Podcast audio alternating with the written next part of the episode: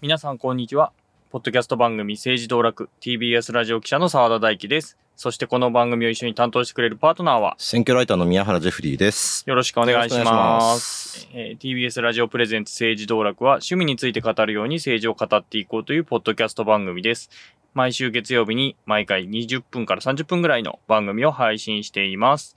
そして、えー、二人だけじゃなくて、えーこの方もいます。はい、矢ヶ崎です。今日も暴走を止めていきたいと思います。よろしくお願いします。ということで、はい今日も道楽スタジオから、ね。え3人でお送りしてますが、はい。暑い。暑い。今日が7月18日の収録ですね。はい。連日35度超えみたいな日々で。なんかね、週末、あの、八王子のビッグカメラがツイートしてて、うん42度、45度みたいなね。そう。なんか、駅前の、うん。その、温度計がそんな感じになってたらしいですよ。マジっすか。いやー、ちょっと暴力的な暑さですよね。そうそうそうそう。そんな中僕はちょっと今引っ越し作業を進めてましてですね。はいまあ大変ですね。あの、僕が遊びに行ってたあの家じゃないとこに。あの家からね、もう一軒挟んでまた別のところに。あ、もう一軒、あ、そっか、あんなと別になとこ挟んでんだね。そうなんです、そうです。そうそうそう、ずっと住んでたところを離れ、まああんまり変わんないんですけどね。うん。そうそう。てなあの感じで政治道楽みたいなことをやってたやって そうそう、あの、記録に残らないせい、そうそう、政治ドラッグをやってましたね。そうそうそう。誰のためでもないっていうね。二人のためだけにやっているっていううん政治道楽をやってた時。ちょっと広くなったので、またね、ああの、おまあ、いずれお招きしたいなと思います。はい。はい。じゃであ、今日は何の話をしましょうか、ね。じゃあ早速行きましょう。うん今日は、フェンス感想会。はい。じゃあ、やった フェンス。何でしはい。たっけ、フェンスって何でしたっけっていうことなんですけど、今年3月、2023年3月に、ワウワウで放送されたドラマうんです。で、作者が、えー野木明子さんうんという脚本家の方が原作で、あの、ドラ TBS とかだと、アンナチュラルとか、あとはなんだ、えミュ404とか。ー、ミュ404、えっ、と、重版出題。うんあら好きです、私。あ、だからこの番組にもゆかりが、ゆかりがある。あと NHK とかだとフェイクニュースとか、うん。映画だと松見の声とか、まあいろいろ、結構社会派寄りの作品を数多く手掛けてる脚本家の人で、はい。なんかセッション聞いてそうっていう噂が、あ、そうなんですね。噂があくまで噂ですけど、あったりとかっていうのもあるんですけども、その人が、あの、連続ドラドラマ W っていうワウワウのオリジナルドラマで作ったのがフェンスうんです。で、描いた場所っていうのが沖縄はい。なんですよね。で、去年2022年に本土復帰50年ということがあって、うんまあそれで沖縄をテーマにした作品ということでした。で、まあストーリー触れておきましょう。あの、はい多分見てない人がほとんどだと思うので、そうですね。はい。あの、雑誌ライターのキーこと小松キー、キエさんが、松岡茉優さん演じる、えー、ライターが、まあ、ある事件について、まあ、潜入取材をするっていううんことなんですよね。うんが、まあ、東京で軸。東働いてる京で働いてる、えーライターがライターで、えっ、と、キャバクラの潜入取材とか、うんそういうのを結構やってるような、割とこう、なんちゅうか、週刊誌のライターかというとね、サブカル寄りのみたいなことをね。ライターで、で、それが、あの、米兵による性的暴行事件の、えー被害者を、えー被害を訴えてるブラックミックスの、えー女性、えー大峰桜。これを宮本エリアナさんという方が演じてるんですけども、まあ、その件について、まあ、取材をしに行くというのが、まあ、縦軸になっている話。で、その中で、まあ、沖縄の状、あの、今の、えー置かれている状況、基地の状況、あるいは貧困の話だとか、まあ、そういう話が後ろに、えーあってっていう感じの話ですね。はい。で、まあ、その、キーさんが、まあ、その、えーライターなので、いろいろ周辺取材をしながら、うん。えー事件の真相に迫っていくという話です。はい。でした。全5話。うん。なんか世界四大映像祭っていうのがあって、それがモンテカルロテレビ祭というところの、えーコンペティション部門にノミネートをしたということで、アジア作品として唯一だったということが、まあ、ワウワウで出されていた。で、今年の、えーどこ調べだったかな？えっ、と、オリコン調べだったかな、うん。の、えー上半期の、えードラマ満足度ランキング、見た人で面白いと思ったのが多かった、うん。ランキングの1位、上半期の1位だった。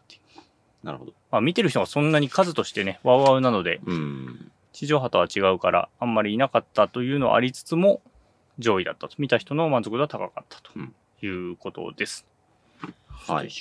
うんで、えっ、と、僕と宮原くんはうん、琉球大学にそうでしたね。在学していて、はい僕は4年間、うん。宮原くんは、僕はトータル7年間いましたね。はい、住んでたということで、まあ結構見慣れたうん景色というか、風景がね一応小座なんだよね、舞台歌は。とか、あとまあ事件現場が茶炭のあたりだったりとかうんそうだねって感じでしたね。うんでもなんか、でも主人公住んでたのなんか宜野湾っぽくない？宜野湾、主そうそう、主人公のキーさんが住んだのは宜野湾のその普天間かな。普天間の近くだよね。うん大瀬とかあの辺りの雰囲気の景色だったなっていう感じがしたけうんうんど、あの、宜野湾市のあたりにのアパートにまあいてっていう。まあ大体中部あたりの話でしたね。うんまあオスプレイがちょいちょい飛んでるシーンがね、挟み込まれててっていう感じでしたけど、そうですね。大体宜野湾、茶炭、沖縄市あたりを中心に話が進んでって感じですね。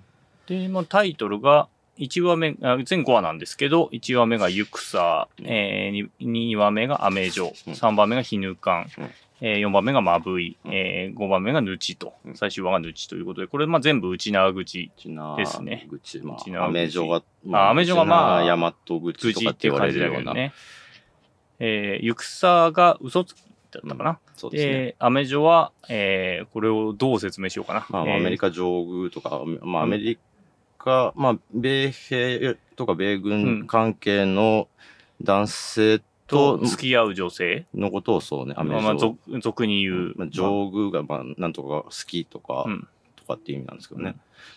で、ヒヌカンは沖縄のあの台所にある神様。うん火の神様。火火のの神をヒヌカンと言いますね。澤田さんは民族学あまあそうですねそのあたりのことははい。火の神様ですね。うんで、四つ目のマブイ。マブイが沖縄の方言で魂ですね。で、五話目のヌチは命です。ということで、全部が、まあ、内縄口的な、まあままああ、アメジョンはまあ使われてる言葉っていうこと沖ですかね。縄で使われてるうん言葉って言っておきましょうか。うんうんっていう感じでしたけども、どうでしたっていう。どうでした？いや、面白かったですよ。縦的に面白かったし、うんやっぱその、やっぱ沖縄の、なんだろうな、沖縄を舞台に、その沖縄出身者じゃない人が、まあ、まあ、物語なりを描くとか、あるいはそれを演じるとかって言った時に、ありがちな違和感みたいなのは少なかったかな。まあ、ななかったわけじゃないけれども、うんっていうのは一つあったなっていう感じですかね。もう皆さん、まあ、演技が上手でっていうとなんかちょっと偉そうですけど。うんまあ、松岡茉優さんとかね、やっぱうまいよね。とか、うん、青うん木宗隆あ、宗隆さんね。が、僕、ごめんなさい、あの、あんまりドラマとかわかんないんで、は、あの、は俳優さんはいと。しては、のキャリアは知らなかったんだけど、沖縄の人かなと思ってましたね。ああ、ね、雰囲気がうんめちゃめちゃね、上手でしたねうちなんじゅっぽかったよね。あの、あれですね、タレントの優香さんの旦那さんで、はいはい、あの、昔、えっ、と、チリとテチンっていう朝ドラの、うんうん。に、えー、患者しおせりさんと一緒に出てた落語家の役をやったりとかしてたりとかうんうんしてる、結構、ね、あの、なんていうか、誇りっぽい感じの見た目っていうか、そうニュアンスで言うと。ね、うん。そんなに、なんだろうな、うん、ど泥臭いというか、あんまり、でしたね。で、僕がワウワウ契約してて、うん。あの、ちょっとこれが話題になりそうって思って、ちょうどこの番組始めるタイミングだったんですよ。始まるのが、あの、政治ドラッグ始めるタイミングだったから、どっかでこの感想会は一回やりたいなと思ってて、うん。で、僕は録画してたのでみんなで見てって感じで、あの、見ましたけど、うんどうでした？山崎さん、沖縄に唯一この中で住んでない、そうですね。実は住んでましたとかない？いえ、ないです。ない。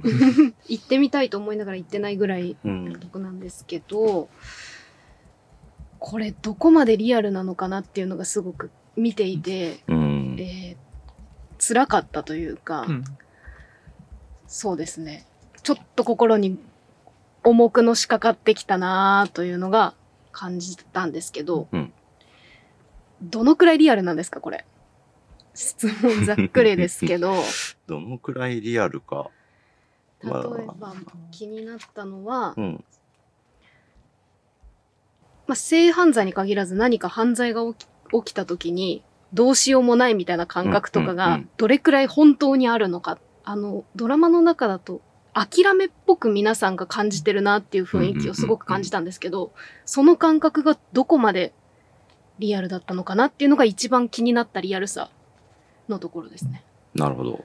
はい。そうですね。だからその米軍が、あの、被疑者と思われる犯罪を捜査していくっていう中で、沖縄県警と、その米軍側の、えー捜査機関と、で、のやりとりみたいなのが結構詳しく描かれてましたよね。で、そのまあ、なんだろうな、まあ、被疑者の引き渡しに応じるか応じないかみたいなことだったりとか、その、ね、どうにも、その、まあ、地位協定の関係で、えーどうしてもふ県警側として踏み込めない一線があるとか、でそこにふなんかあのーなんていうのかな越えられない一線を受けてあの、まあ辛い思いをするみたいな描写っていうのが描かれてまあだからその警察の中のことは正直よくわからないですけれども、まあその報道を見る限りやっぱそういったあの事件っていうのはまあね年に何回もあの表になるだけでね目目にするうんことなので、まあおかなりちゃんと取材をしてその辺は描いてるのかなって印象でしたけどね。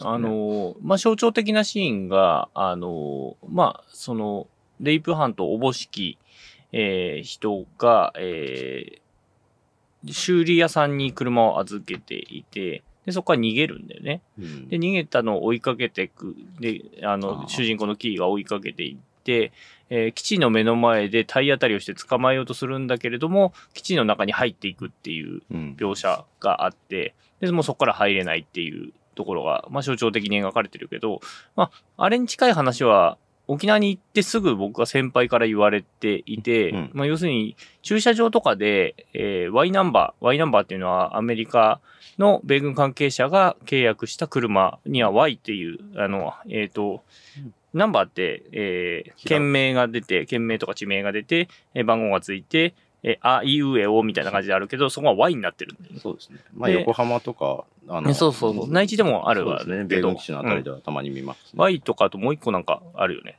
基本 Y が基本は Y が多いかな横浜の Y から取ってるらしいんですけどね。うんうんで、その Y ナンバーの車には気をつけろと。うんで、ぶつけられたら、もう基地に逃げられたらもう、あの、捕まえられないからっていうことは、あの、大学の寮で結構うん。うん。言われてましたね。言われてたよね。まあ、捕まっても保険入ってないからっていう。ケースが多いからっていうのは、わ Y と、まあ、和ナンバーは大丈夫。和ナンバーとは、あれ、レンタカーなんですけどね。うんそう。もう、その、うん、その運転するにあたって Y と和は気をつけろみたいなことはよく言いますよね。うん。だから結構割と、住んでる人にとっては、うんその、まあ、レイプっていう話かどうかは別にして、割と結構リアルな話ではあるなっていそうところはあって。であの、これ、プロデューサーの人が、うん。あの、さっきその違和感が少ないって言ってたんですけど、うん。NHK エンタープライズが入っていて、で、うん。そこの担当の北野さんって人は、あの、NHK に入って3年沖縄放送局にいて、事件記者をやってたっていう人。うんうん。で、もう一人、高 S さんって言って、えーその方は、あの、沖縄の宜野湾育ちの人うん。が、まあ、プロデューサーとして入ってるんで、ですね。なので、あの、やっぱりそこのリアル、リアリティ事件におけるリアリティもそうだろうし、えー沖縄っていうところの空気感のリアリティがそんなにあの違和感がなく見られたっていうのは、多分ちゃんとそこは分かってる人がうん入ってるっていうところが大きいかなっていう感じはしましたよね。結構細かいところでもね、うん。その感じるところありましたね。その主人公がやっぱそのい移動するにあたって原付買うとか、うん。あれ借りたんだっけな、うん。うん原付での移動っていうのはやっぱすごく小回りが利くし、うん。沖縄では僕もね、澤田君も乗り回してたっけ。乗りましてた。し、僕もその沖縄ちょっと取材で入るにしてもやっぱりレンタル、うん。原付をレンタルしてみたいな小回りの良さがあったりするので、っていうところとかね。そう、自転車しんどいんですよ。あの、まず暑いっていうのとし坂が多いっていうので、すごくしんどいんで、原付はすごくいい。重宝しますね。うんとかね。安いしね。うん。うん。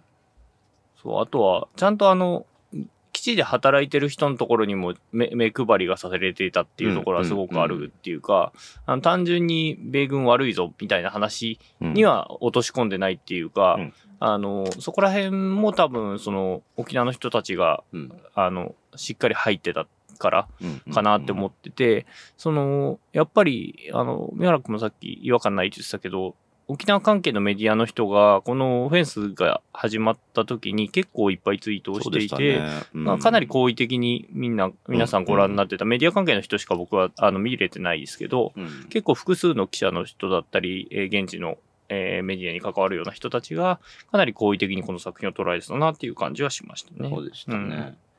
そう、そう、その言ったようにね、その、まあ、米軍は悪であって、それをなんかっていう、結構その単純なに、なんだろうな、あの、二項対立というか単純な構図ではなくってそこをそれぞれそのまあ主人公にしてもその、えー沖縄と米軍アメリカにルーツがある主人公だからこそ抱える悩みだったりとか、あのそそれこそ米軍基地で働いている家族とをがいるにあたってどういう形でその声を上げていくかみたいなこととかそのあたりの悩みみたいなのがすごく丁寧に描かれていったなっていう気はしますね。うんまあなんかちゃんとあの基地、ちゃんとっていうのがいいのかどうかわからないけれど、うんあの基地の反対運動の、えーリーダーみたいな人たち、人が、あの、えー主人公の家族の家族にいたりとかね。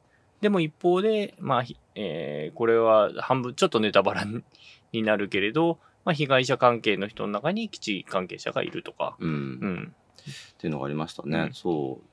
で、そう、結構比較的に、あの、これ見て思ったのが、うんあの、何年か前に芥川賞を取った新藤の純情さんの、はいはいはいなんだっけ、宝島っていう本がありましたよね。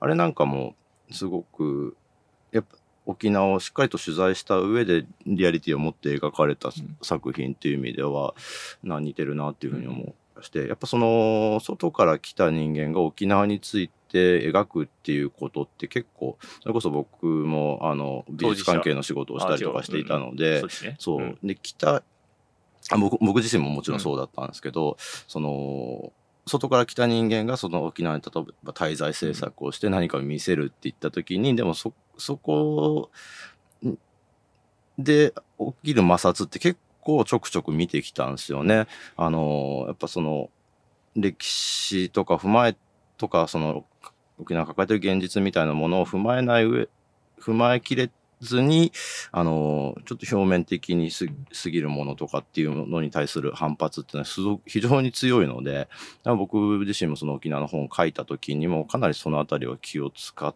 い言葉遣いに非常に気を使いつつ書いたなっていうのがあるので結構そのプレッシャーに負けてもいいやって言ってあの沖縄使わないとかっていうね、あの表現者も少なくないところなんですけれども、そういった意味ですごくちゃんとあの形にできてるっていう意味では画期的な作品なのかなって気がしましたけどね。